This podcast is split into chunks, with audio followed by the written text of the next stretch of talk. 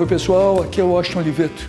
Uma certeza que eu tenho: seria impossível fazer um podcast de um publicitário sem um patrocinador. O meu é a Bradesco Vida e Previdência. WCast segunda temporada, direto da minha casa. Bom, pessoal, eu estou aqui gravando mais um WCast, hoje tendo o privilégio de receber a minha amiga Paula Toller. A gente se conhece há muito, muito tempo, mas eu e a Paula talvez temos uma coisa que é mais particular e uma coincidência entre nós, que certamente o meu melhor amigo talvez tenha sido também o melhor amigo da Paula, né?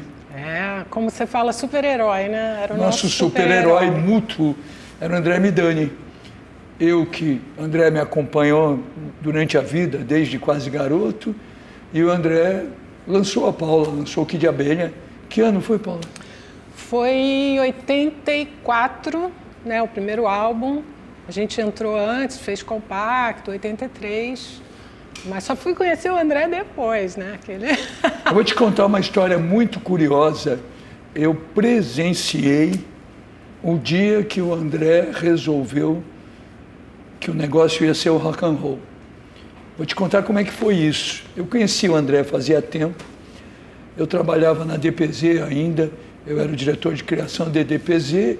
Eu mandava para cacete, mas não mandava nada, porque a agência não era minha, mas mandava.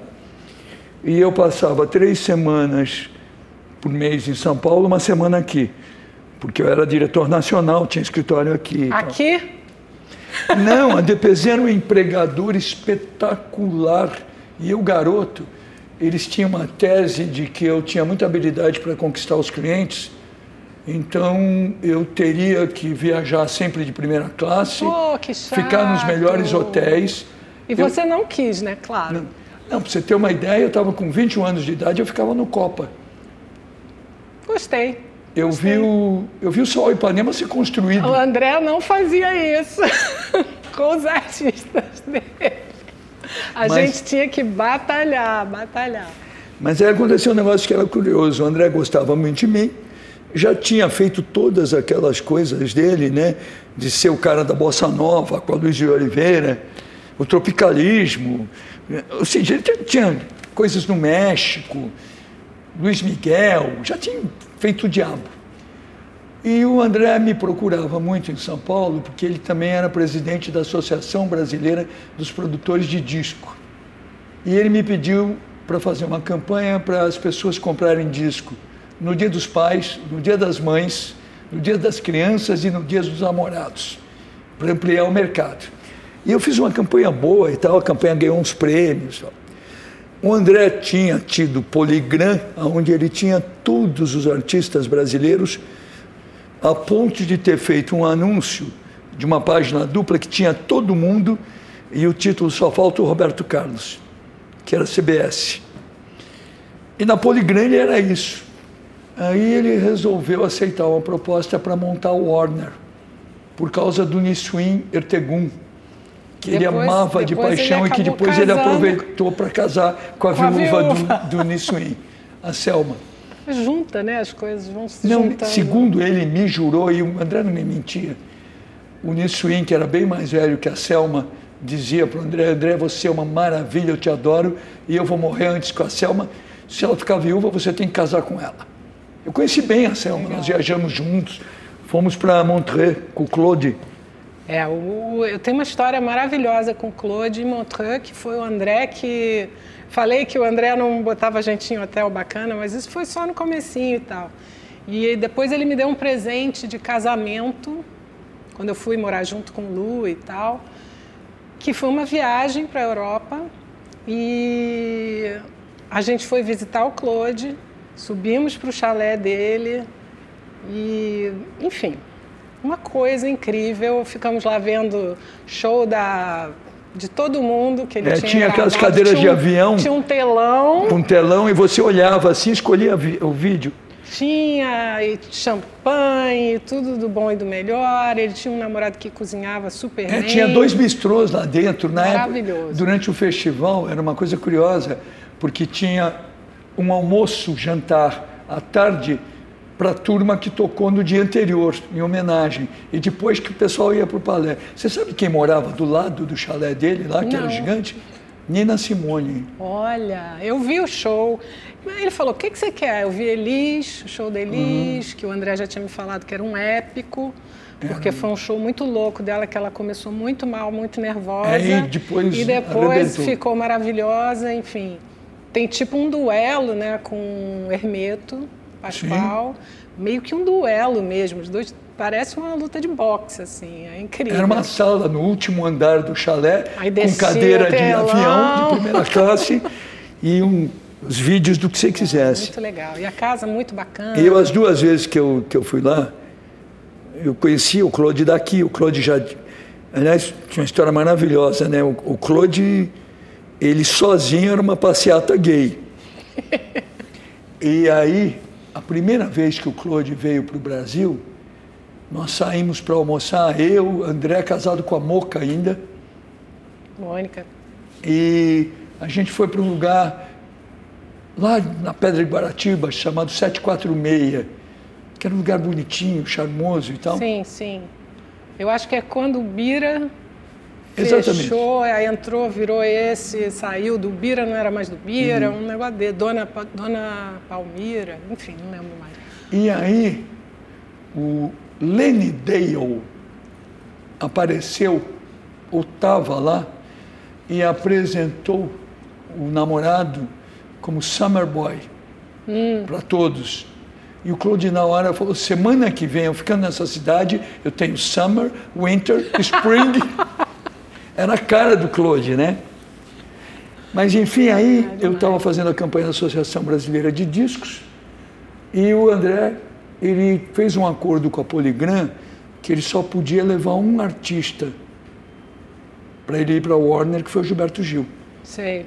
E ficou todo mundo, ele foi para a Warner com o Gil. E o Liminha um pouco, porque o Liminha trafegava entre as duas coisas. E o início não era tão fácil assim, não.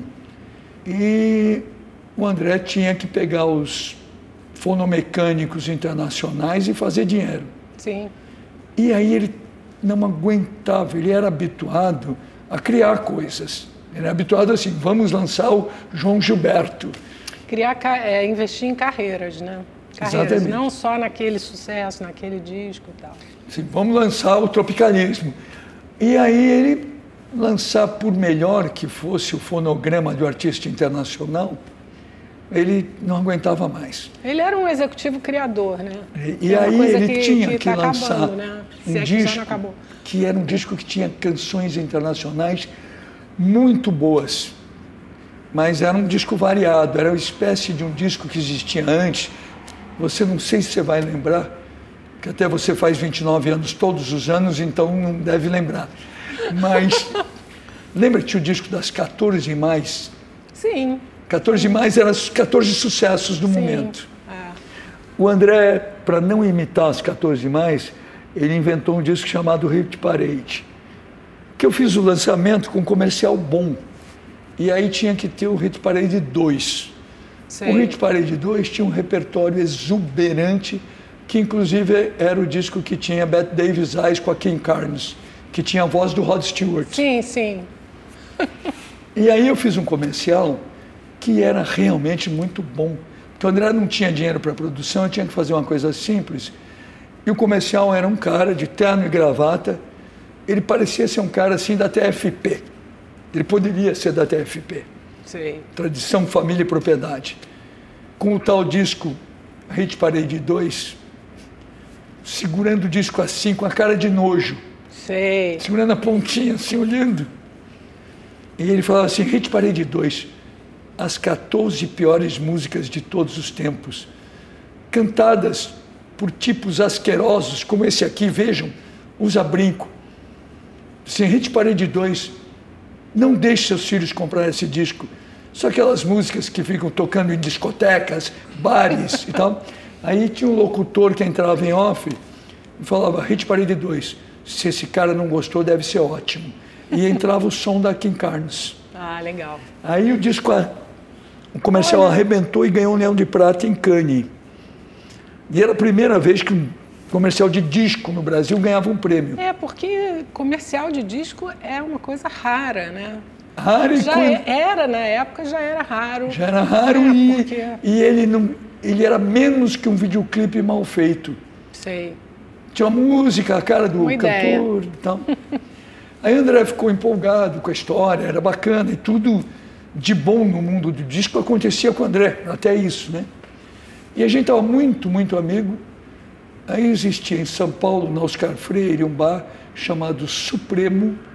E o André me telefonou, eu estava na agência. Era 5 horas da tarde. E ele falou, eu preciso tomar um drink com você, vem no Supremo. E ele literalmente falou, olha, esse drink é o seguinte, eu desisti do negócio da música. Não quero mais fazer isso. Já fiz bossa nova, tropicalismo e tal. Fazer esses disquinhos que eu estou fazendo, por mais prêmio que ganhe, não é meu. E eu tive com o Vinícius, ele era muito amigo do Vinícius, Ah, da Suzana, daquela turma toda.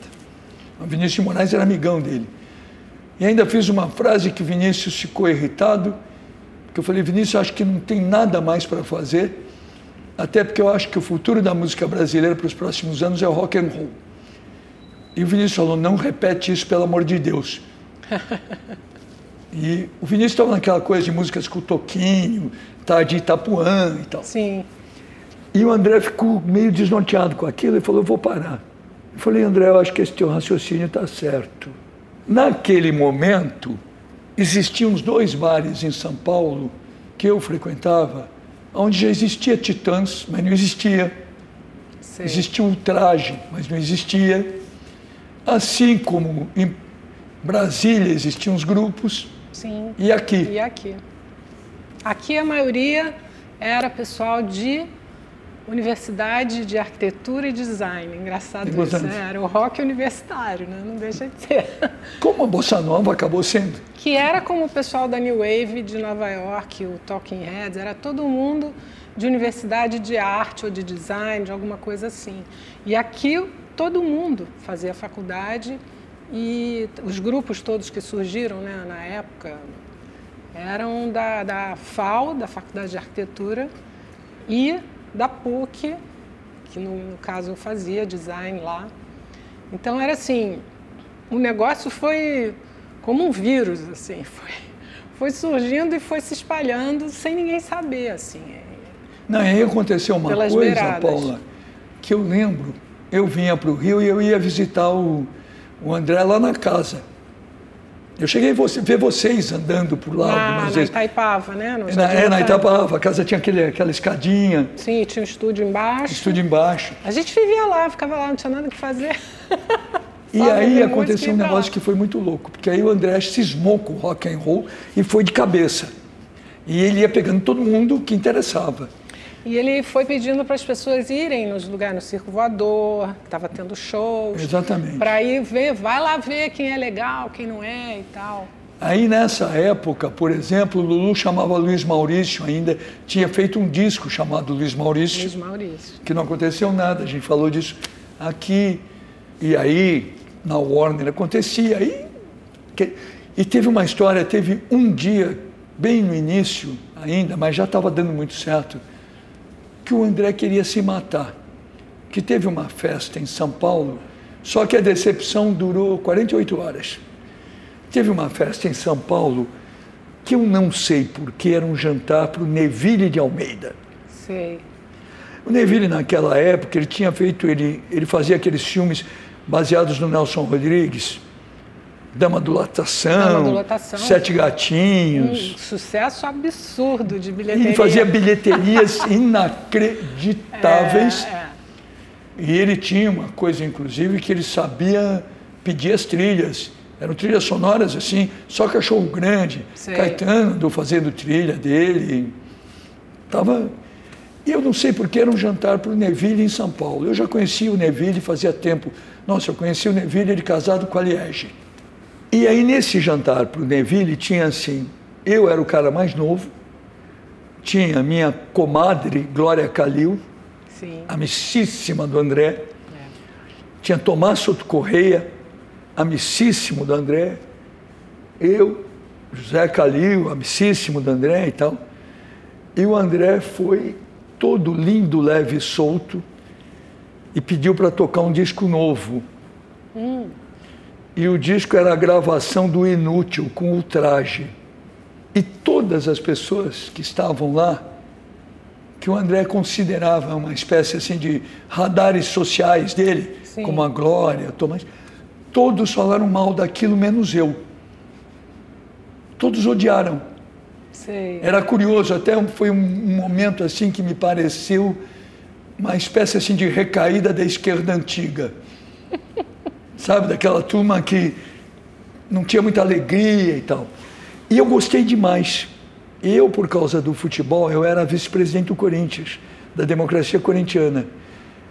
E o meu grande amigo das rádios era o Osmar Santos. E o Osmar tinha um programa de rádio que não era de futebol, era de tudo, chamado Balancê. Balancê foi onde eu conheci o Fausto. E o Fausto no era rádio. o segundo do. É. E eu não tive a mínima dúvida. Eu falei, André, me dá esse disco. Me dá. Não era um disco, era uma fita. No outro dia eu encontrei o Fausto e o Osmar. E dei para o Osmar e o Osmar tocou o inútil e explodiu. Aquela época era muito legal pelo seguinte, que eu era muito nova, né? Eu comecei com 19, 18 anos. Só que o Kid fez sucesso muito rápido. Foi muito loucura. rápido, assim. Então o que que aconteceu? A gente ia muito para São Paulo fazer divulgação, TV, rádio, e ficava circulando pela cidade o dia inteiro com os divulgadores, né, indo para as rádios. A gente nem comia, eu me lembro de desmaiar no meio da rua, porque a gente não comia. trabalhava, trabalhava, trabalhava, mas estava bombando, né? Tava... E aí, de repente, chegar a Salete, que era a nossa divulgadora e babá, ela vinha com as novidades que a Warner ia lançar. Aí foi que a gente ouviu os Titãs, o Traje, que é. o pessoal de São Paulo, né? Ira, Titãs, o Traje. E a gente falava, uau, olha que legal, olha que bacana, né? Tinha uma coisa legal, assim, de... Eu vou chamar de competição, mas é saudável, não é a competição para derrubar. É a competição que você fala, olha o que eles fizeram, agora a gente vai ter que fazer um negócio. Isso, durante os anos todos, foi assim, entendeu? Olha o Paralamas, o disco que eles fizeram, agora a gente vai ter que, pô, vai ter que mandar bem e fazer um negócio muito legal também, né? Então eu acho que isso ah, foi empurrando não foi tudo. só aquele boom inicial, foi um, uma coisa que continuou e todo mundo queria fazer e cada um era completamente diferente do outro. Isso que era legal também. Não tinha nenhum. O Titãs não era parecido com o Traje, né? Com Paralâmina, que de abelha. Era completamente Aliás, diferente. Aliás, o tempo deixou isso muito claro, né? É porque ninguém perdeu a identidade. Se você pensar bem, é cada um continuou pelo seu caminho, é. com a sua cara. É. Você sabe que foi até uma coisa gozada, né? Porque o André, naquela noite que todo mundo odiou o inútil, e eu, eu gostei, ele ficou muito preocupado. Aí, dois dias depois, era um estouro aquilo. Porque não eram aquelas pessoas, né? Que, claro que... que não eram aquelas pessoas. Não, inclusive, na minha opinião, o único disco bom do traje é o Nós Vamos Invadir Sua Praia. Sei. Que é um disco bom até por causa da música Brincando com os Cariocas. Nós Vamos Invadir Sua Praia. Sim, sim. Aquilo foi um, foi um negócio muito... Porque o André... Eu fiquei com raiva do André. Não pelo disco do traje, mas falei, pô, o André, agora ele está contra a gente e, Mas normal, escuta, né, você normal, tinha 19 anos. É, aí eu entendi, né, que era uma coisa assim, que tinha que vir aquilo também, né? Porque era rock de bermuda, rock não sei o quê, os paulistas... Eu era amiga do Roger, eu, enfim, a gente se encontrava nos lugares, saía para comer pizza, era todo mundo amigo, todo mundo cantava no show de todo mundo, era, não existia essa coisa o pessoal hoje em dia acha que, que, acho que os artistas hoje já começam bem novinhos, já tem empresário, assessor de imprensa. Bom, hoje em dia então já é influencer, não sei o quê. Naquela época não era nada. A gente fez o Rock in Rio sem empresário. Rock in Rio, não tínhamos claro. empresário. Tínhamos o Liminha fazendo som, fez o nosso PA. Tínhamos uma gente boa assim trabalhando na equipe, mas de empresário, então a gente não sabia nem o que pedir, nem o que exigir, sabe? Não tinha aquela coisa de aquele. Na verdade, a gente começou a aprender ali, né? Como é que o pessoal de fora fazia para impor respeito além da música, né? que tinha essa coisa do sistema. E o André foi uma pessoa que ajudou muito nisso também. Que ele convidava a gente para as festas do Rock in Rio. Claro. Ele deu festa, ele deu festa para o Prince, ele deu festa. E aí ele queria que a gente se misturasse, né? Com os outros, né? Principalmente os de fora. E foi bem bom, foi bom isso, assim, a gente aprendeu muito. E, e tem ele... umas coisas históricas, né? É muito curioso.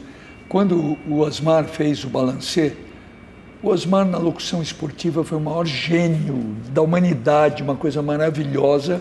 Tinha um prestígio incrível. Tinha um repórter de campo genial, que era o Fausto. Sim. Na época, o Fausto estava bem gordo. E eu, o Osmar e o Sócrates combinamos uma brincadeira que, quando terminava o jogo do Corinthians, o Jô estava no ar com o programa dele, né? O maior uhum. sucesso. Terminava o jogo do Corinthians o Fausto, que era o cobra dos locutores esportivos lá embaixo, e entrevistar, logicamente, que o Sócrates, né?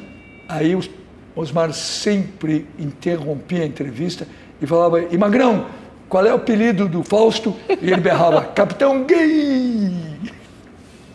Agora, a loucura é o seguinte, o Fausto era tão, o Osmar era tão competente que a Globo quis que ele fizesse televisão, e ele foi fazer televisão, e ele não era um animal televisivo. Sim, o negócio era. Não deu tão certo. O papo. Em compensação, o Fausto, o Fausto... que era um animal televisivo, saiu do rádio e foi fazer o Perdidos na Noite. Perdidos, que, você chegou a fazer. A gente saía do show e ia para lá. Né? Era Fazia outro show, tocava todas as músicas. Um negócio assim, não tinha muita organização, sabe? Ia lá e tocava. Lógico. E a plateia enlouquecida. É a única coisa que eu me lembro assim que a gente fazia que parecia, né, sem eu ter ido, mas essa coisa da jovem guarda, entendeu? Dos programas com plateia que eram shows. Exatamente. Era muito bom. Que aliás o, o meu querido Jorge, ele tem um fenômeno muito interessante desse período, porque ele estourou muito antes de todos, sendo da mesma idade, com mais que nada. Ainda na bossa nova, né? E depois ele ficou uma coisa meio perdida no meio entre a Jovem Guarda, porque ele era samba, mas samba com guitarra. Sim. Tropicalismo. Foi curioso. Isso acabou a longo prazo construído o trabalho dele, que é o com menos preconceito musical possível, né? É gênio, para mim é gênio. gênio. não é mole. Sim, não, não... Eu não tenho assim um favorito. É esquisito. Em é. música, você escolher um. Não, é difícil. Né? Tem tanta gente incrível, mas ele, com certeza, dos brasileiros e sem ser brasileiro. É muito internacional o som. Você bom. sabe que o Jorge foi, quando eu recebi o Lifetime Achievement em Nova York, ele fez questão de ir. E depois, que era uma festa num puta lugar, a festa era para mim e tal, foi bacana. E a festa continuava no lugar que tinha um rapper tamanho assim, Jay-Z. Sei. Tamanho cachorro grande. E nós fomos para a festa. Quando a gente entrou, eu entrei com o Jorge do lado. O cara reconheceu o Jorge e parou o show. É muito bom, né? Uma coisa. E as letras, né? Não é só o swing, a, a melodia, essa coisa da negritude, é, é, são as letras é, que parecem meio sem pé nem cabeça mas são totalmente. Ele inventou a métrica dele. É, uma é muito bom. Eu adoro. Paula, me conta uma coisa. Você foi garota de Copacabana, né? Sim. eu sou meio Copacabana, meio Tijuca. Porque eu, eu nasci em Copacabana e até os oito anos eu morava em Copacabana e passava o fim de semana na Tijuca com os meus avós. E depois trocou, eu fui enviada para para morar com os meus avós e passava o fim de semana em Copacabana para ir à praia e tal, quadra da praia. E aí é engraçado, porque Copacabana já era um bairro muito assim, muito barulhento, muito cheio, era o bairro, né, na época.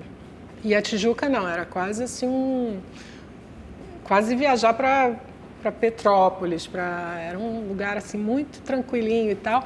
Mas é engraçado porque depois eu fui descobrir, né, a turma da Tijuca toda, um bairro super musical, né? Ah, você, não, você tem uma Erasmo, ideia. Roberto. Na, você sabe onde eles se conheceram? O próprio Jorge, que não era da Tijuca, mas, Mas ia para lá. e Jorge. Tim Maia, Roberto e Tim Erasmo Maia. se conheceram na Rua do Salete, que tem aquela empadinha monumental, sabe? Não, não lembro, não lembro disso. Salete é mas- maravilhoso, a empadinha. Ela durante um tempo ganhou da do caranguejo, mas hoje Sei. a do caranguejo vai muito bem. Eles conheceram lá. É, mas é isso, assim, o bairro que não tem é, um entretenimento, assim, como praia e tal, as pessoas acabam se juntando para fazer música. né? Você vê que as cidades mais chatas e mais feias do mundo foram que deram as melhores bandas, né? Você vê Liverpool, é, Seattle... Detroit. Tem, Londres mesmo, porque tudo bem, é uma cidade incrível, mas assim, um lugar que não tem assim um. Londres não é muito caso, mas. Detroit É, exatamente. Detroit lugar, eu assim, tive um ano- O quê? Quando você é adolescente, nada, né? Não tem nada que fazer, fazer música. Detroit eu tive um ano que me meteram na. A gente tinha a conta da, da Chevrolet e me meteram no Conselho Mundial de fazer a publicidade da Chevrolet. E eu tinha que ir a Detroit a cada seis meses. E lembra, Dani? Um inferno, né? Detroit é, é que nem uma cidade abandonada mesmo. Ah, já estava nesse processo. Já né? estava assim. Fui salvo pelo André. Porque eu fui uma vez, era um horror, a comida era ruim, as reuniões eram insuportáveis. Eu falei, tem que ter alguma coisa boa aqui. Eu falei, eu sei o que deve ser. Liguei para o André, eu falei, André, você conhece os caras da Mutal? Conheço. ah, me entormei com a turma da Mutal, que mora lá. Claro, Que isso- claro. aí eu me divertia, É, porque realmente. era o. Você sabe que tem uma história que eu, quando o Kid estourou e tal, tudo era aquela coisa, fazia tudo, fazia milhões de shows e lá, lá, lá. E aí eu fui convidada para fazer um filme. E o filme era um filme sobre música, era o Bete Balanço. E o Que tem uma diretor- canção ótima, né, do É, Frejá. É, o diretor me chamou para ler o roteiro e tal, me mandou o roteiro e queria que eu fizesse o papel da Beth Balanço, porque tinha a ver com rock, com a música, não sei o que e tal. E aí eu li, mas eu achei um roteiro muito estereotipado no sentido assim, o, o presidente da gravadora é do mal, ele é um explorador das, das pessoas, dos artistas novos e tal, e coisa. Eu não aceitei fazer. Por quê?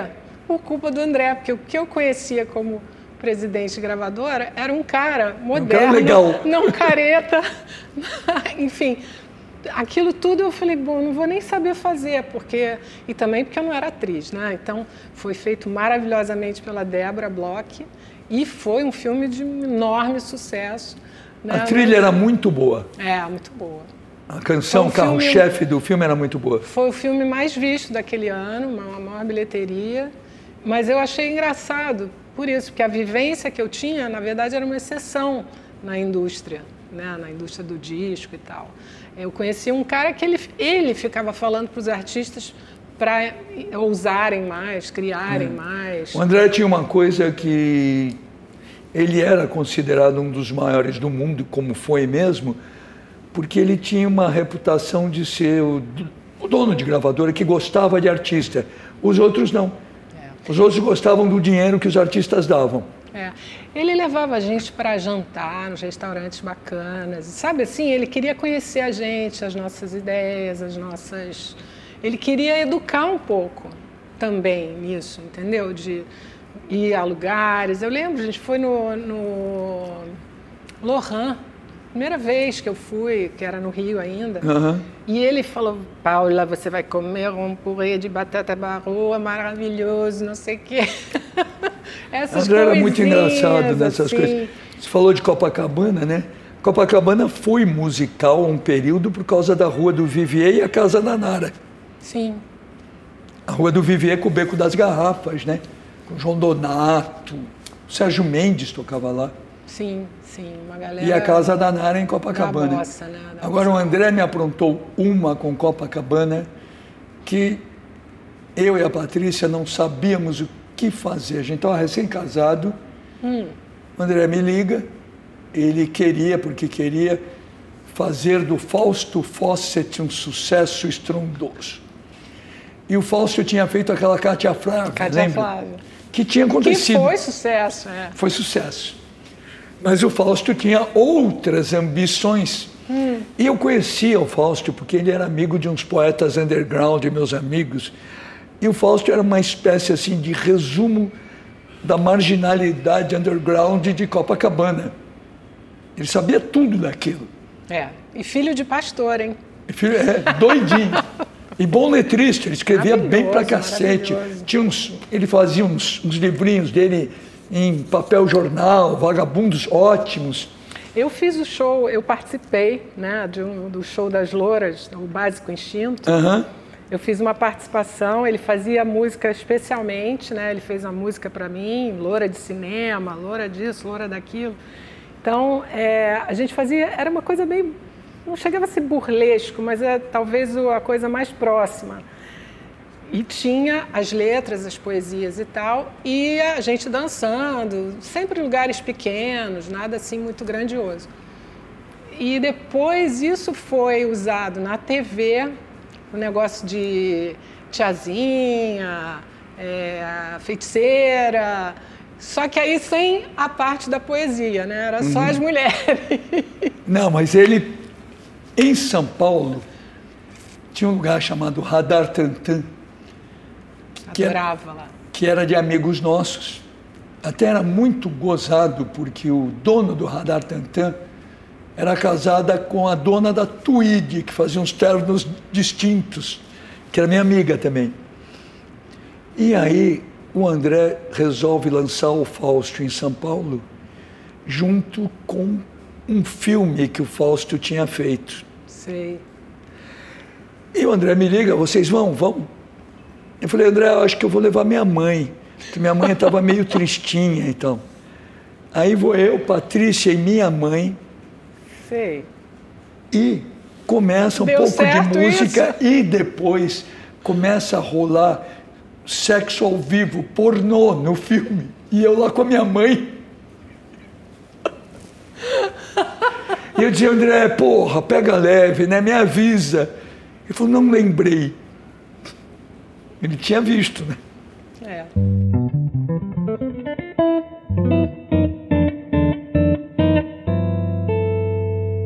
Você chegou a pensar em ser cantora com que idade? Ai, eu, não, eu acho que eu só cheguei a pensar depois que eu virei. Engraçado, porque eu cantava o tempo todo, eu cantava muito. Assim, na vida, no, no, no dia a dia. Eu cantava no corredor do prédio que tinha reverberação, então a voz ficava bonita. É, no banheiro, eu cantava. Não, você sempre foi cantora, você canta muito. Então... eu cantava no, na escola, às vezes, assim, tinha um intervalo da aula, eu já pegava as amigas que gostavam também, se você faz essa voz, você faz aquela. Para mim, é assim, era muito. Quando alguém não sabia, eu era tirana, porque eu achava que todo mundo sabia cantar. Porque era uma coisa de ouvido. Natural. Eu não estudei, né? não estudei canto. Uhum. Eu comecei a cantar, eu imitava, imitava Gal, né? imitava o Paul McCartney. Sim foi uma coisa assim, a minha escola foi o rádio, foi música mesmo, né, disco, rádio. E a coisa do, do, de virar cantora eu só descobri depois, porque na verdade ser de uma banda, mesmo sendo a cantora da banda, eu não gosto do termo vocalista, sabe? Eu acho estranho. Uhum. É, uma, é uma implicância, assim, meio meu ouvido num vocalista, parece uma coisa, uma obrigação. É serioso, né? É, você está ali para fazer o. ser a vocalista. Sei, cantor eu acho mais amplo, sabe? Mas era turma, banda é turma, entendeu?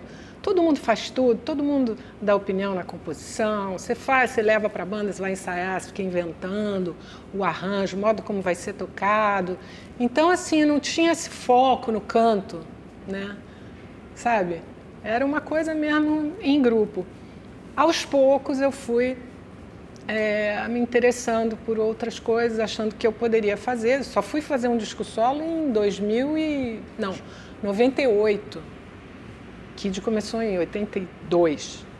Então passou bastante. Bom, tem um detalhe, né? A, a impressão que vocês passaram é mais do que humano. Toda banda, alguma hora, briga, tem que brigar, não Sim, tem jeito. sim. Mas possivelmente o Kid de Abelha foi das bandas que menos brigou, né? É, a gente, a gente não brigava, a gente discutia muito Hum. as coisas mesmo, assim. É, é que banda é isso, faz tudo junto, né? Vai pro cinema junto, vai para um outro show É, o junto. nível de desgaste é É, insuportável. vai pra praia junto, viaja junto, pra, a gente ia viajar para esquiar, viajava para o mesmo lugar, tudo assim, sabe? É o espírito de grupo, depois de uma certa idade, você começa a ter filho, ter uma, sua própria família, não sei o quê, fica mais difícil, você começa a ficar mais exigente, mais chato, entendeu? Sim, não- Pra não. essas coisas não A tua como. opinião já não é a opinião de um, é tua, do teu marido, do É. cara e a mulher dele. Aí você também começa a ser convidado para fazer projetos especiais, assim, que no meu caso foi assim, eu não saí de fazendo um disco solo, assim. Eu fui convidada para fazer um disco de, de, de músicas, de, eh, versões do Cole Porter, Porter, Gershwin. Eh, eu fiz o Someone to Watch Over Me, né? Alguém que cuide de mim. Uma versão do Carlos Renault maravilhosa. O Foi Renault, um disco lindo. o um Renault, disco na minha lindo. opinião, é o melhor versionista brasileiro. Ele é muito bom, De longe, ele bom. tem Gershwin muito bem feito, Cole Porter muito bem feito. Muito bom. Ele me manda o que ele está para fazer. Eu tenho agora umas quatro letras dele aí que ele me mandou maravilhosas. É, ele é demais. E eu fiz essa participação. Eu fiz o Errei Sim também, que foi um. chamou muita atenção das pessoas, assim, fora do rock, né? Aham. E aí eu fiz o meu disco, meu primeiro, que foi um disco assim, que o Kid Abelha ainda continuava. Foi numas férias, numa, numa temporada, enfim, entre safra. E eu quis fazer justamente coisas que não batessem, que não fossem parecidas. né? Lógico. Que fossem outras referências que eu tinha também. Referências desde o meu avô, que gostava muito de música clássica, Carmen Miranda e Beatles. As três coisas que ele Gozado, mais né? adorava. E algumas coisas também de standards, de jazz e tal. Então eu gravei o, o, o Fly Me to the Moon, né? Você sabe que o the Moon foi gozado. Eu nunca, eu acho que te contei inteira a história de quando eu resolvi usar a música. Eu me lembro que você falou uma coisa assim, que você fez um- uns não Frank Sinatras, né? Porque teve um anúncio com um, um dublê, um sósia. Sósia não, sósia de voz, um cara que, que cantava. Tinha um cara em São Paulo que ele cantava igual o Sinatra, ele cortava o cabelo que nem o Sinatra e se vestia em gay o Sinatra. Ele era uma maravilha. E ele cantava em nightclubs, assim, cantava no Paddock, no Sei, Gallery. sei. Eu conhecia ele, até porque tinha um, um jamaicano também que foi para São Paulo quando eu era criança, que ficou para sempre em nightclub chamado David Gordon, que cantava bem pra cacete. Sei. Cantava assim meio numa praia Nat King Cole, meio anasalado, mas muito bom. E aí eu resolvi, eu estava em Nova York, eu estava num, comendo num lugar chamado América, que só Ah, tocava não, lembro do América. só tocava a música do Sinatra. Tinha bandeira americana e tal. Engraçado. Lugar modal, daqueles lugares assim no Sorro, que dura duas temporadas. E tocou I Had a Crazy Dream, que é lindo e que eu adoro. Aí eu pensei, falei, nossa, isso dá para fazer, eu queria já fazer. Eu atendia garoto e bombom. Se você pensar, é o objeto de conquista mais acessível que existe. Qualquer garoto pode comprar uma caixa de bombons, diferente de um puta presente. É. E é encantador. E eu vinha na cabeça, eu falei, eu preciso fazer um comercial com meninos, garotos, começando a se interessar por mulher, olhando mulheres mais velhas. Tipo o verão de 42. O meu, o meu lugar era o verão de 42. Sei. Era a Jennifer O'Neill, aquela cena da escada. Falei, isso vai ser demais porque é o seguinte, os garotos vão adorar e as mães vão adorar ver os garotos assim e a mãe é que vai pagar a conta. Bom, aí eu fiz, nossa aí... senhora, foi o Sérgio Augusto, quem foi? Bom, alguém me conseguiu os direitos autorais e junto veio a notícia que o Sinatra não liberava fundo mecânico. Aí eu peguei o maestro em São Paulo, competentérrimo, o Vicente Sálvia. Eu falei, se houve o original do Sinatra, você é capaz de fazer igual sou? E pegamos o nosso Sinatra imitação. E se você não ouvir. Se você não perceber. Não, não se você não ouvir os dois, você acha que é. É claro que, se não, é. não. Né? E aí fizemos aquilo. E o que me encantava, o filme foi um grande sucesso, foi o filme do ano. Ele está até num compêndio que tem em Londres dos comerciais afetivos melhores de todos os tempos. Mas me encantava, eu falei, puxa, é um target tão jovenzinho. E eu botei eles ouvindo Sinatra. Você, além de vender o produto, dá uma coisinha melhor para a pessoa. Quando eu tinha que fazer de novo a caixa amarela, passou três anos, que aliás é o primeiro comercial e último da Fernandinha Lima, ela está no filme. Sei. Ela era modelo em Tóquio. O das portas. Das portas. E aí eu tinha ouvido a tua gravação. Eu falei, bem legal, porque é o mesmo produto e é de novo o Sinatra na cabeça da molecada. E a tua gravação era muito exuberante. É. Foi o filme do ano, o filme. É, aquele filme é lindo. Mas aí, Paula, foi curioso, né? Porque você fez o disco solo e continuou com o Kid excursionando, deu tudo certo. É, foi uma entre safra. Eu não fiz show daquele disco. Eu não achava que tinha uma quantidade de repertório ainda suficiente para não, não para fazer o show, mas para ter uma coerência assim e tal. E aí a gente voltou com o Kid, fez mais discos. Fez inclusive o acústico, que é o nosso disco mais vendido e é o disco mais vendido de todos os acústicos dessa marca, né?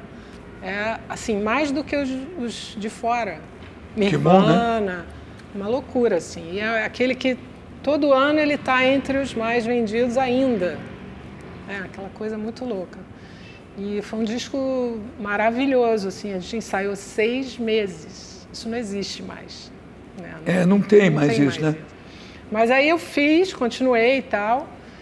E aí eu fui fazer o Só Nós já em 2007, por aí, que era um disco autoral, totalmente autoral. Tinha parcerias com vários compositores brasileiros, estrangeiros. E era um disco assim que foi lançado no mundo todo. A Warner lançou, geral, assim, na Croácia, no, na Inglaterra, tudo que é lugar ficou nessa. Porque tinha ali um parceiro meu que era o compositor da Nora Jones, tinha uma galera assim mais do jazz pop, assim, não, não uhum. muito pop. E foi um disco legal porque aí eu fui fazer show. E aí foi o primeiro show que eu dirigi, resolvi dirigir. Foi difícil, assim, eu me conversei que eu poderia dirigir um show, e, mas foi ótimo, montei uma banda incrível e aí a gente fez o show ao vivo, né?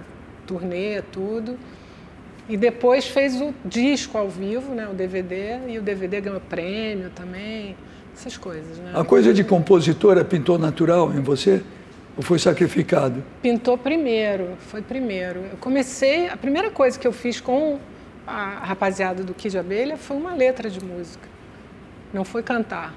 Ah. Fui cantar depois, assim. Então, eu sempre gostava. Meu avô era escritor, é, e eu gostava de escrever, gostava muito de ler. Ele era um cara assim, careta, sabe, conservador, né, nos costumes, mas é, a cultura, a arte, literatura, principalmente música, era uma coisa para ele muito importante e ele me indicava livros. Assim, ele era um cara conservador, mas me indicava para ler os maias. Né? Maravilhoso. então, assim, ele sabia muito bem a diferença né, do, do, que ele achava que a neta deles tinha que ser. Não que ele achasse que eu devia ser dona de casa, não. Ele já era certo que eu faria faculdade, seria não sei o que, doutora, né, advogada, médica. Ele era médico, cirurgião, historiador, era um monte de coisa. Mas ele me segurava muito, até porque era avô. Né? Ele se sentia com uma responsabilidade muito grande. Uhum. Mas depois que eu já estava compondo, trabalhando, ele já estava muito velhinho, assim, aí não, não, não viu muito isso acontecer.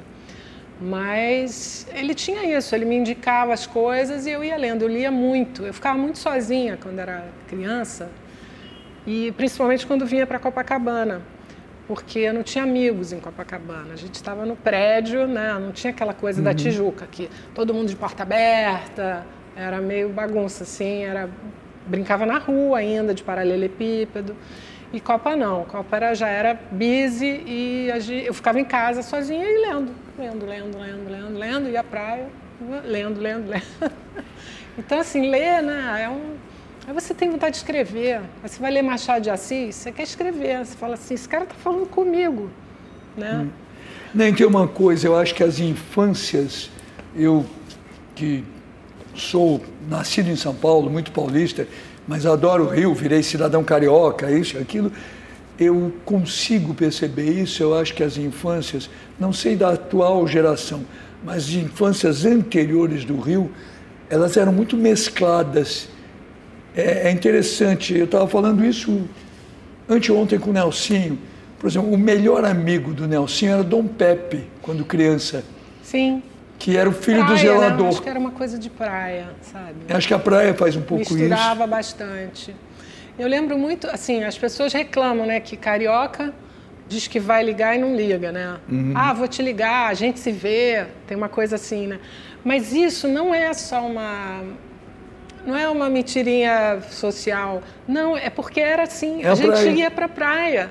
Não tinha que ficar combinando no telefone. Não, não. Todo mundo ia à praia mais ou menos no mesmo horário, aquele horário super saudável, de 11 da manhã às não, 5 e vamos falar a verdade, antes da telefonia celular, ninguém é. tinha nada para anotar coisa alguma. Eram pessoas sem caneta, sem, sem um papel. É, a gente vinha e aí na praia combinava onde ia, o que, que ia ter, passava o aviãozinho dizendo o que, que tinha de show, né? era tudo ali. Então, realmente, não é tipo assim, a gente se vê, era quase como se fosse a gente se vê na praia. É verdade. Era outra história, assim. Agora é tudo, né? Você fala mais do que encontra as pessoas. Quer dizer, claro que esse ano, ano passado, ficou muito radical, mas mesmo antes, ainda teve a época da secretária eletrônica, né? Aí o pessoal ficava, chegava em casa e ficava uma hora vendo o recado. Aí eu peguei, botei a secretária eletrônica, não atendia mais telefone. Falei, gente, não dá para atender o telefone o dia inteiro. Aí, enfim. Aí depois veio o celular e tal, que eu gosto de usar, mas às vezes eu fico. Já tenho uns amigos que tiram férias, de, tem, fazem detox né, de, de celular e de internet. O que é uma boa ideia. É, eu acho excelente ideia, eu pretendo fazer. Você sabe que na época da secretária eletrônica eu fiz uma brincadeira muito divertida. Eu tinha um locutor que era considerado o melhor locutor brasileiro, Ferreira Martins, que fez vários comerciais meus, uma voz assim absurda, uma competência, um ritmo. Sei. E ele era muito amigo. E eu pedi para o Ferreira gravar minha secretária eletrônica. E ele atendia com aquela voz dele assim primorosa, ele dizia assim: "Alô, aqui é o Washington Oliveto. Não repare que estou um pouco afônico devido a uma forte gripe. Fui à cozinha tomar mel com própolis. Já volto. Com a voz do Ferreira. assim, né? E tinha uma amiga minha, que era uma das meninas mais divertidas de São Paulo, virou uma designer boa, inclusive, na Holanda. Ela arrumou um namorado, foi para a Holanda, nunca mais voltou. Sei. Mas ela, garotona, bonita, divertida, ela morava numa coberturinha que o pai dela tinha dado para ela quando ela fez 18 anos. Mas uma coberturinha assim, perto da Faria Lima. Sei. Que tinha o quarto dela, banheiro, um lugar para se arrumar e um terraço. E no terraço tinha uma bandeira que mudava de acordo com o humor dela. Tinha sorriso, tinha. E ela ficou famosa, saiu no Jornal Nacional e tal. Sei. E ela era muito inventiva, ela tinha a secretária eletrônica dela, atendia e dizia assim, alô, aqui quem está falando é a geladeira, porque a secretária eletrônica quebrou. Mas deixe o seu recado que eu escrevo num papel amarelinho e grudo na minha porta. que era muito bom também. Né? Muito, muito engraçado.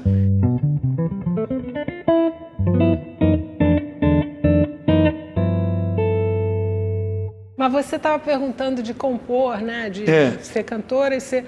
É engraçado que as coisas comigo são muito lentas, assim, sabe? Nesse sentido de.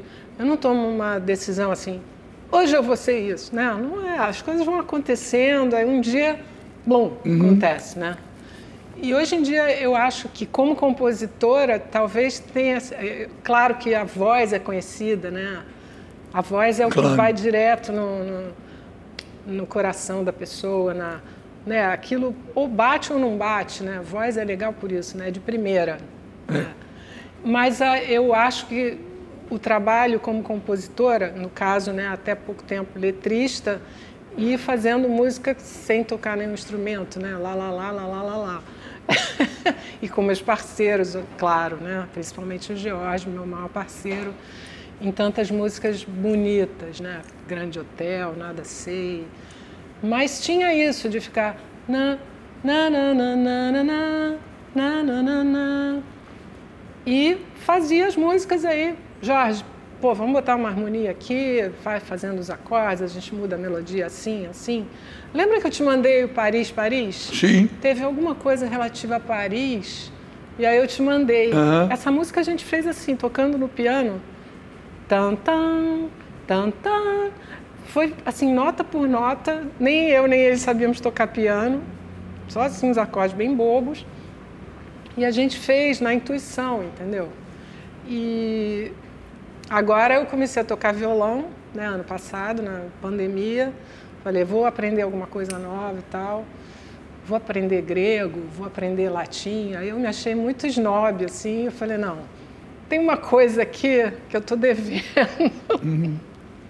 há muito tempo, que é tocar violão, tocar não tocar, ser virtuosa, nem. Sim, nem você não vai acordar o Baden Powell. Não, não. Mas. nem o Jorge Ben, nem o Gil, ninguém.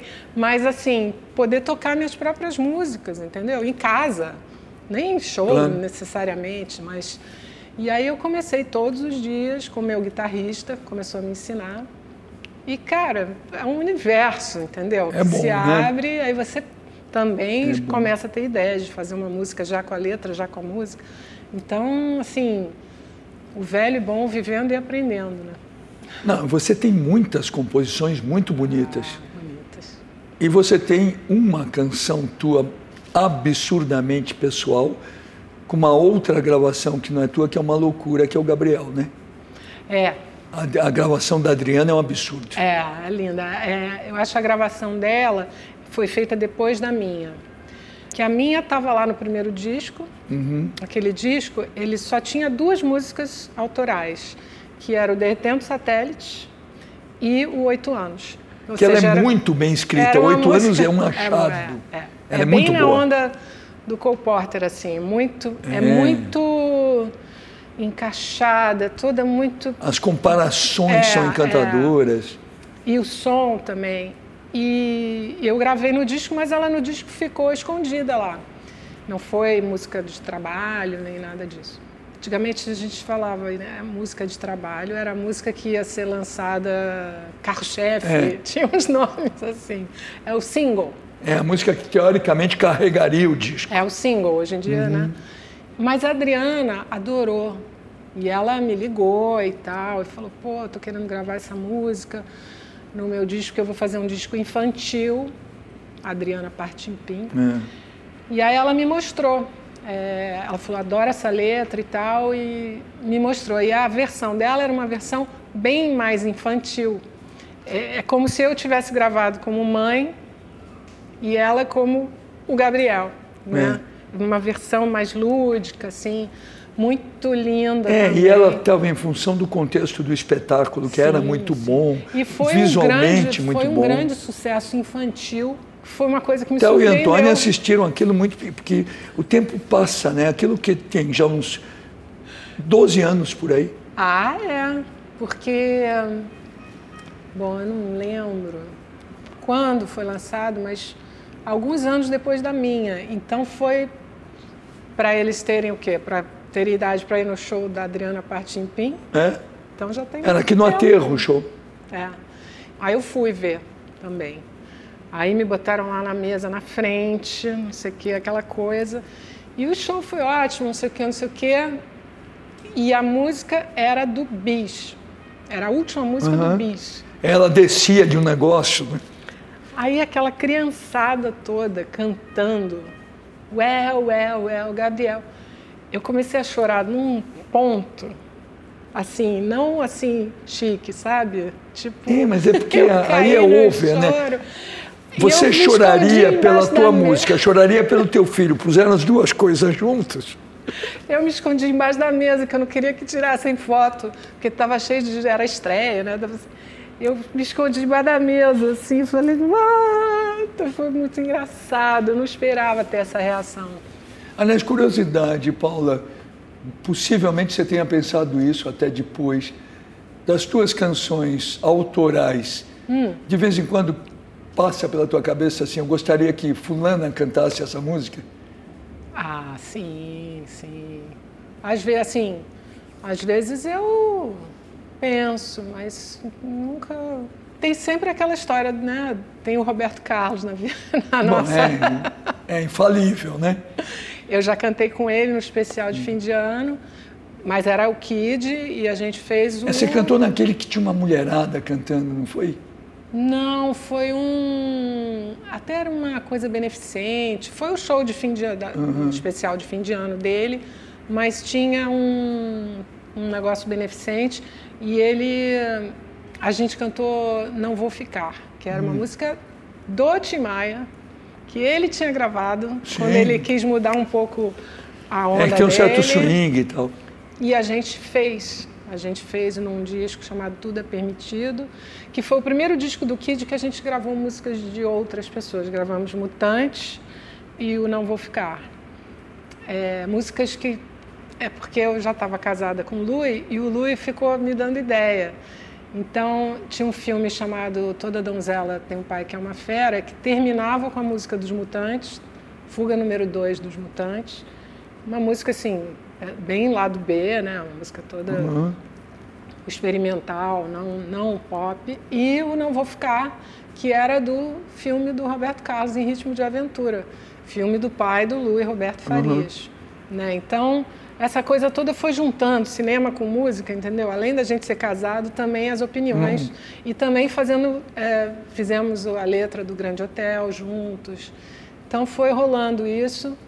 E por que, que eu estava falando isso? Por causa do Não Vou Ficar com o Roberto. Não vou ficar com o Roberto.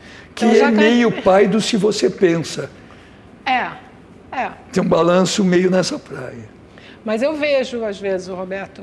Aliás, tem uma coisa que todo mundo fala: não, o Roberto é muito exigente. Claro que é, tem que ser. Lógico. Não, e ele não deixa isso, não deixa aquilo. Nós fizemos uma música no Kid chamada Vou Mergulhar, não é conhecida, e que eu faço uma citação. É que é uma música que fala justamente assim: vou mergulhar no mar mesmo com a água impura. É tipo assim, sem muita frescura. Vou fazer as coisas mesmo que não seja o ideal. Era uma música assim. E tinha no final uma citação: Vou gozar a liberdade de uma vida sem frescura, que era do Além do Horizonte. E aí pedimos autorização, claro, tem que pedir, tá, gente? aí E não custa, né? é, não custa. E ele não só autorizou, como escreveu um, um bilhete para mim, dizendo: adorei ver a minha música citada numa letra tão bacana. Legal, né? Então foi muito bom. Bonito. Então, assim, um Como Eu Quero com o Roberto ia ficar bom, né? Não há dúvida nenhuma. Não há dúvida Ó, nenhuma. Roberto. Paula, vamos trocar assunto um pouquinho. Ah, Você fez aniversário essa semana, quer dizer, essa semana, para quem está vendo, não, porque eu não sei quanto isso vai para o ar. É. Mas você fez aniversário esse ano e essa semana e fez 29 anos de novo, né? Eu tô descendo. Não. É que assim, você vai e volta. Não, vai, e eu posso volta. falar isso tranquilamente, porque eu tenho um fenômeno parecido na minha casa. Conheço. A Patrícia, que você conhece bem, a outra que Linda. não muda de idade. Qual é o segredo, Paula? É lógico que tem uma coisa biológica, natural. Tem, genética tem. Tem genética, Meu pai mas fora assim, isso. Meu pai saía comigo quando eu Ah. era adolescente, todo mundo ficava achando que ele estava pegando uma menininha. É. Eu, eu via ele na rua e falava assim: é minha filha, pô, é minha filha. Então ele é uma coisa mesmo de. E fora isso, porque você come bem, bebe bem, se diverte, você não tem restrições assim, né? Não grandes restrições, não. Eu, eu tenho bastante disciplina, assim. Acho que o meu maior luxo hoje em dia é comer bem. Em casa, comida caseira boa, sabe? E você é naturalmente autoastral, o que é bom. Eu não sei, sou. Eu acho. Não, eu, eu assim, eu tenho um- uma vibe jovem, parece estranho, assim, mas coisa de criança, sabe? Eu no palco, Uhum. por exemplo, eu gosto, eu gosto de pular, eu gosto de brincar, de, é, eu não gosto de ser muito séria, assim, me levar a sério. Claro que às vezes eu fico, né? Claro. Mas, mas eu, eu tenho uma coisa de humor, sabe? Acho que sem humor não tem graça, sabe? Não Não, tem é muito ruim. inteligência. Quando a coisa começa a ficar assim, eu sinto vibrações assim, meio de fanatismo, não sei o quê. A primeira coisa que acaba é o humor, não é?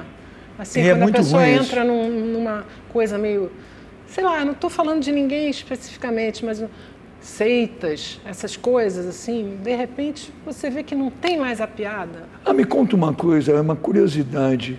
Como é que você virou champanhe? champanhe é boa, Eu tomei tanto que eu virei. né? Vocês não sabem, boa, talvez, pois talvez é. até já tenham comprado. Existe a Latoller, É. que é um espumante bom. É, um espumante de uma casa pequena que tem no, no sul, chamada Valontano. Mas é, enfim, o, o enólogo né, dessa casa, ele é muito fã de rock, gosta de música, adora e gostava dos meus shows e, e me mandava, ele tinha um espumante incrível dele e me mandava de presente, que ele sabia que eu gostava e tal. E aí eu comecei a ver que tinha espumantes brasileiros muito bons, que era uma coisa assim que antigamente não tinha, era só champanhe, champanhe, uma fortuna, não sei o quê. E ele começou a me mandar de presente, ir nos shows e tal, a gente ficou amigo, é, o nome dele é Luiz Amini, e ele, daqui a pouco, ele teve essa ideia, falou, por que, que a gente não faz um espumante com o teu nome? É, O que, que você acha? Eu falei, pô, genial e tal. Aí ele fez um, um primeiro brute e agora, ano passado, que é uma das melhores safras dos últimos 20 anos, é, a gente também lançou um brute novo e um rosé. É, você me mandou. É. Eu gostei muito. O Rosé, inclusive, É. a mulherada ama, né? É, é. É, funciona mesmo. É legal. Funciona? Funciona bem? É perfeito, parabéns. Eu e adoro. um- um detalhe para vocês que estão vendo, né? Eu sou agente turístico da Paula de viagens, as melhores e as piores também, só que as piores ela não faz. Uma vez eu liguei para a Paula dizendo assim: o que você quer saber de Guayaquil? Porque eu estava em Guayaquil e era um final de semana difícil. Com todo respeito. Né? E eu tinha, né, mas não estava fácil não, e, mas eu tinha todas as dicas de Guayaquil. Mas depois eu melhorei, né, também. Não, teve dicas melhores. Mas é, eu, eu chamo o, Washington de meu, meu concierge guayaquilense. É, por causa dessa história, desse fim de semana que ele passou lá com umas certas dificuldades. Mas ele sempre me dá dicas incríveis, né, de vários lugares. Desde Nova York até o interior de algum lugar. E São Paulo também. Eu estou sempre lá. Aí também comecei a. Os lugares que eu vou, ele pergunta, e aí, o que, que você achou? Não sei o quê, eu nunca fui. Aí eu também mando a resenha e tal.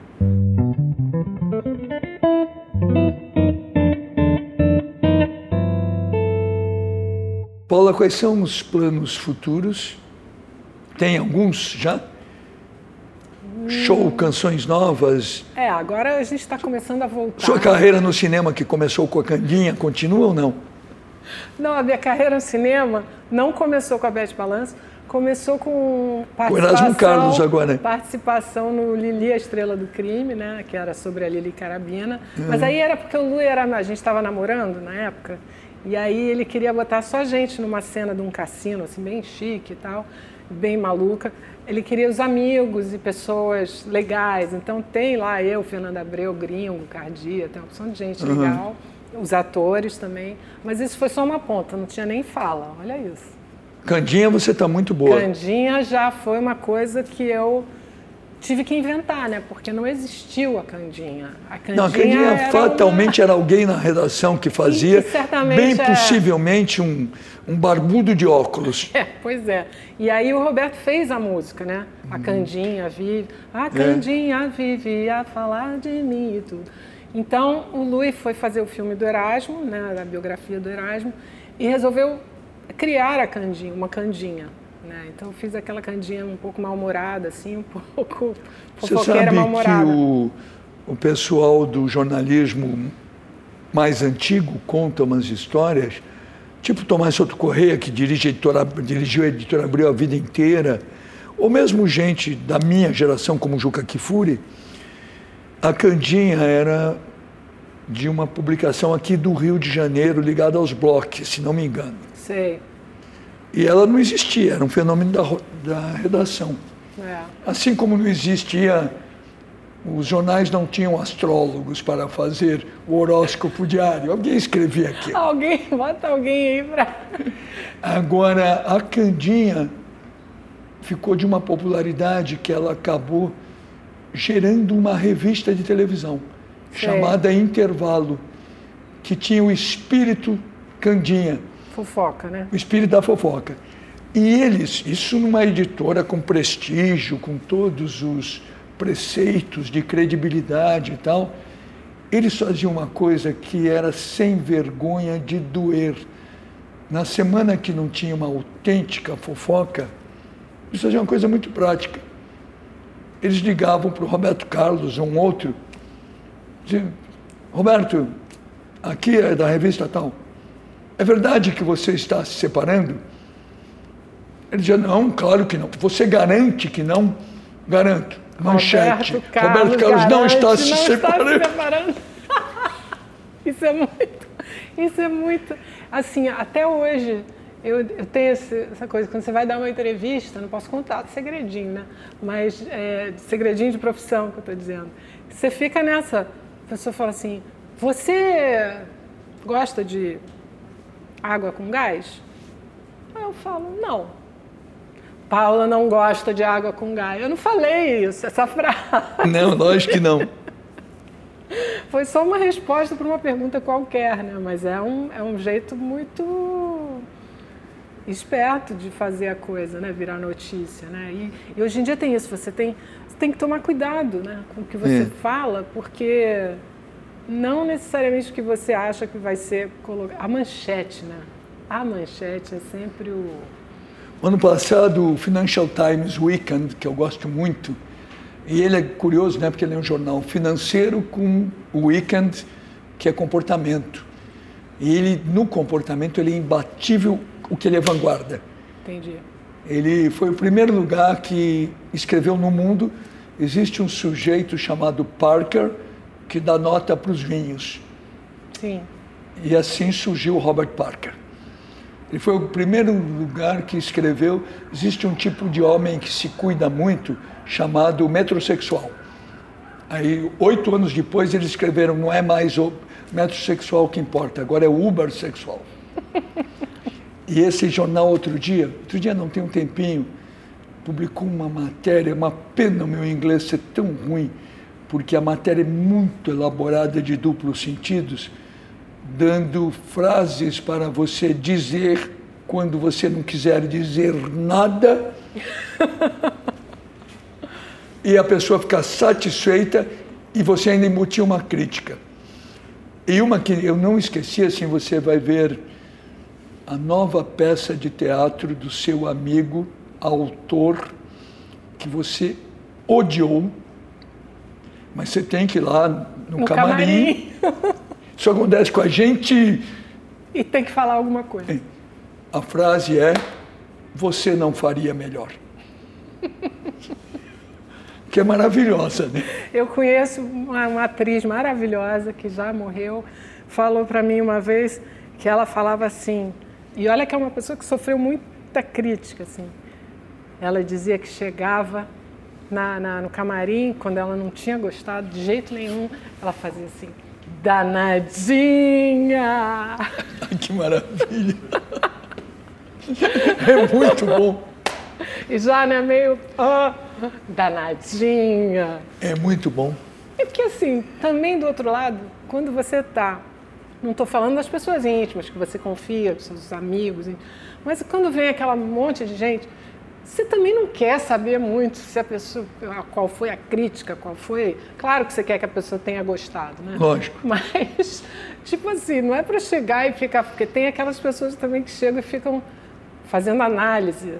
Você tá ali, pô, com a cabeça rodando, acabou de fazer um show, oxigênio, e cansada, e suada, e recebendo oi, oi, oi, tudo bom? Aí vem aquela pessoa, não, porque eu achei que naquela parte você poderia ter feito assim, você poderia ter usado meias vermelhas em vez de pretas, e blá, blá, blá. Aí você fica, espalha bolinho, né? Conhece essa expressão? Alguém já. Espalha bolinho, é aquela pessoa que chega e todo mundo É. bolinho de gente, né? E é isso, é, camarim é um, é um lugar muito especial, assim, Sem dúvida. em que coisas muito loucas acontecem. Aliás, esse espalha aí tem uma história muito boa a respeito de como você dá uma boa festa. Você conhece? Não. Você quer dar uma boa festa, você faz o seguinte: você convida um monte de mulher bonita, tem que ter mulher bonita. Música, muita música boa. Muita bebida, bebida boa. Comida alguma comida, não precisa exagerar. Aham. Comida legal. Muita mulher bonita, já tem. Uns homens inteligentes e ricos. Não precisa muito homem bonito, mas inteligente e rico Sim, sim. põe vários. Aí depois você põe assim umas coisas da moda, por exemplo, um padre que acabou de gravar um disco, fez sucesso, uma meia dúzia de gays, Pessoas uns da gays, mídia. É. os gays da, da onda e tal. Um arquiteto que fez o grande prédio daquele ano, dois, três jogadores de futebol, talvez uns que usem uns cabelos mais estranhos, que agora jogador de futebol usa cabelo mais estranho e tal. Algum intelectual bem chato, mas intelectual. Sei. Possivelmente, nos dias de hoje, seria legal você botar também alguém de religiões paralelas? Um designer fora de série e cinco chatos. Para que os chatos? Para você ter, a- ter como sair. Para a pegar festa circular. Para a festa circular. Senão fica. Chega o chato e diz, agora eu vou pegar um Pegar uísque. uma, uma bebida, é, exatamente. Paulo, É. eu estou lendo um livro que você precisa ler. Comprei aqui no Rio de Janeiro, só não te dou hoje, porque eu estou tarado pelo livro e vou ler hoje à noite. Um livro muito interessante, é um cara que é advogado, culto, eu não o conheço. Ele sempre estudou Shakespeare, sempre adorou os Beatles, e ele fez um livro sobre as parecências de Shakespeare e os Beatles, Eu li Sob o sobre ponto de vista da genialidade. Eu li sobre esse livro. Vai fazendo umas, é, umas comparações, É, né? e eu estava morto ontem à noite e li 47 páginas. Pô, genial. Muito boa ideia. Depois eu vou ler. Muito boa. E li um livro que já estava comigo há algum tempo, que é tão verdadeiro. Aquele rapaz que escreveu aquele livro sobre o Roberto Carlos, aquele Paulo César Araújo, Sim. e que o Roberto não gostou porque não gostou. Eu li aquele livro, não tem nada contra o Roberto, mas ele não gostou, é o direito dele. Sim. Aí que está. Mas aquele rapaz me parece escrever bem. E ele escreveu um livro sobre os 100 status da música popular brasileira, com o nome Eu Não Sou Cachorro Não, que se reporta à música do Valdic. E ele fala uma coisa que é pura verdade, que muitos Valdiques desses, o Dario José, essa turma que fez essas músicas para alta galera, em alguns momentos foram muito revolucionários, muito censurados, venderam trilhões de discos que permitiram, inclusive, as gravadoras lançarem os produtos de elite. Os produtos que não davam muito dinheiro, né? E, que... e são, e, e foram cancelados da vida do país. O Odair José, que fez o Pare de Tomar a Pílula, é. na época em que o governo não queria explosão demográfica, o que foi, fez o Eu Vou Tirar Você Desse Lugar, fingem que ele não existiu. Esse repertório é maravilhoso. O livro é muito maravilhoso. bom. Maravilhoso. É, eu estou muito de olho nesse repertório. Depois te conto por você acredita? E é curioso, porque nesse repertório, a única pessoa que num determinado momento fez de propósito e tem um talento absurdo foi o Caetano numa coisa que o André promoveu chamada Fono 73, aonde cada uma daquelas estrelas cantava com uma outra estrela.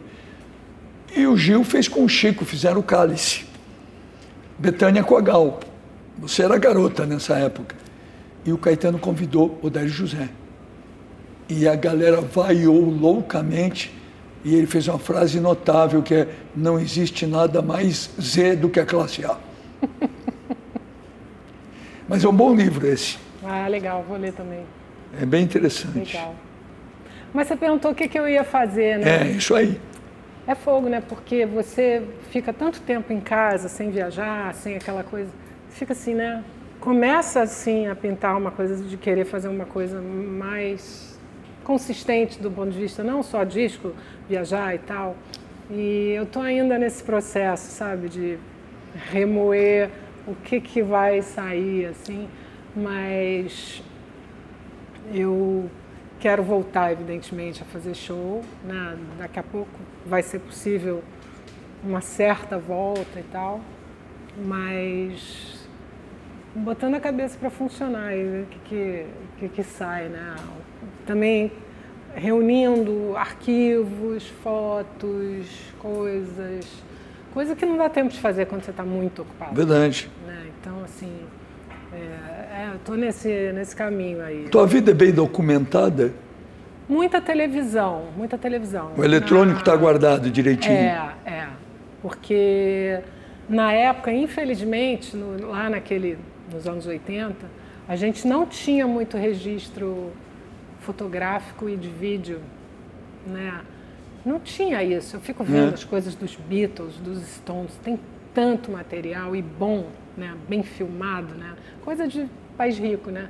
Mas assim, e de, né, desses caras, né? Aliás, você sem querer deu um trabalhão para Patrícia e para Dani, que quando eu estava fazendo o meu segundo livro, depois do Direto de Washington, edição extraordinária, a Paula me deu a ideia de fazer um caderno de fotos, porque ela me deu de presente o nome Washington Posts. aí teve que botar o E aí eu tive que fazer. Catar as fotos. E é. aí saímos catando foto. Primeiro, eu sou de uma geração que a minha infância foi pouco fotografada. Hoje todo mundo é japonês, todo mundo é fotografado 24 horas por dia. É mesmo. É, e depois, com 18 anos, eu fui ficar famoso com 19, eu não achava que eu ia ficar famoso. Então, eu não fui me guardando. É curioso é, isso. A gente não tinha essa, essa coisa da posteridade, pensar em fazer. Engraçado, o Lui, que é filho de cineasta, que é cineasta, Já tinha filho isso. de cineasta, então na casa dele tinha muita câmera boa, né? O pai uhum. fotografava muito bem, então fotografava a família também. Claro. Fotos lindas. Né? Eu tenho pouquíssimas fotos de infância, de coisas. Eu me lembro uma época ainda, uma coisa bem Copacabana, que era um dia da, de foto.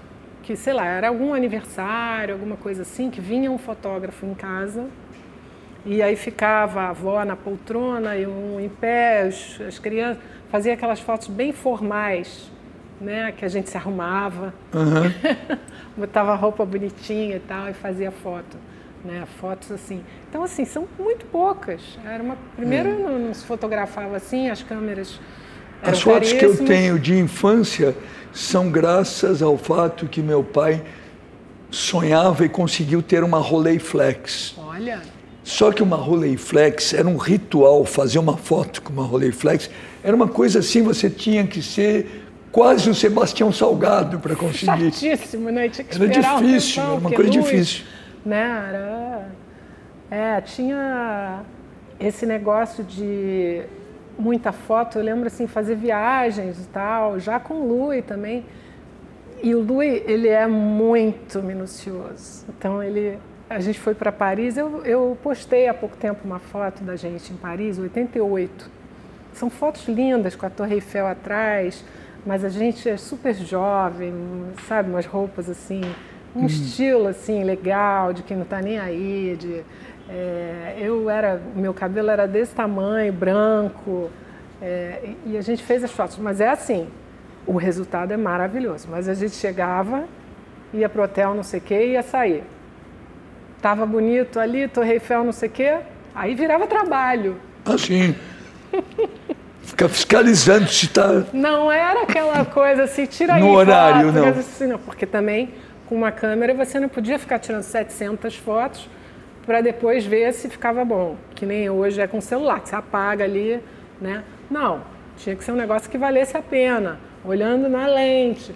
Então, aí a pose, vira mais para cá, vira mais para lá, e a luz, não, pega aquela luz ali, olha para cá, mas o vento tá para cá e não sei o quê. Mas olha, vale a pena. São fotos Você maravilhosas. sabe que uma das coisas que mais me impressionou na vida, quando.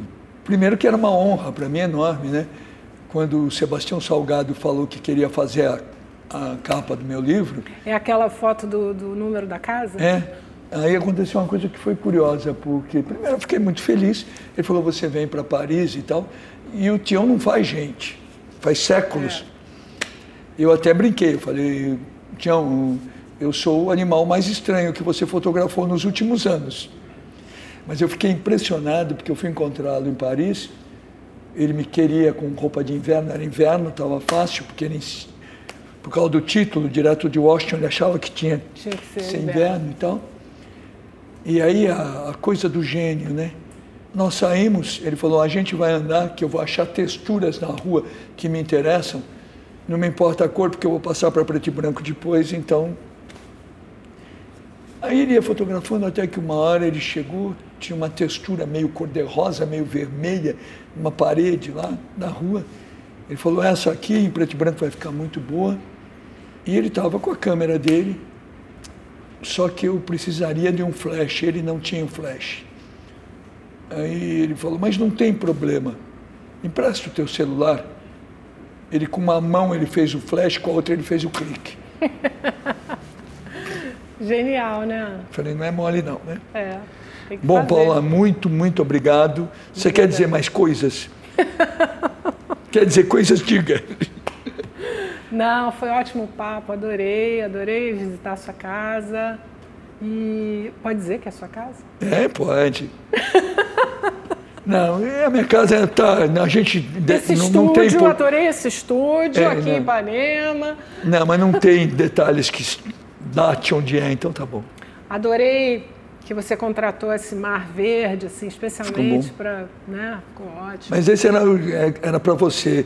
Vai ter um dia que vai ter chuva até. É, é. Em 15 dias tem chuva. Mas adorei o convite, nosso papo é sempre, né? Vai, vai, vai, vai. A, a mera curiosidade, Lu está com algum projeto novo? Não? Lui está escrevendo vários projetos novos, mas ele ele também é envolvido no Canal Brasil e tal, então ele É o Canal Brasil. agora essa coisa do, do, do executivo do, da TV, de cinema. Barretão continua ainda no Canal Brasil? Não. Barretão é um sócio, fenômeno, né? Sócio, está com 90. É um fenômeno impressionante. É. Ele, tudo, o Lui é- eram todos amigos, né? Os filhos, É. né? Barreto, Roberto. De novo, Paulo, obrigado. Vocês que estão tendo a paciência de assistir a gente, muito obrigado. E olha, melhor a gente também não sabe fazer, tá?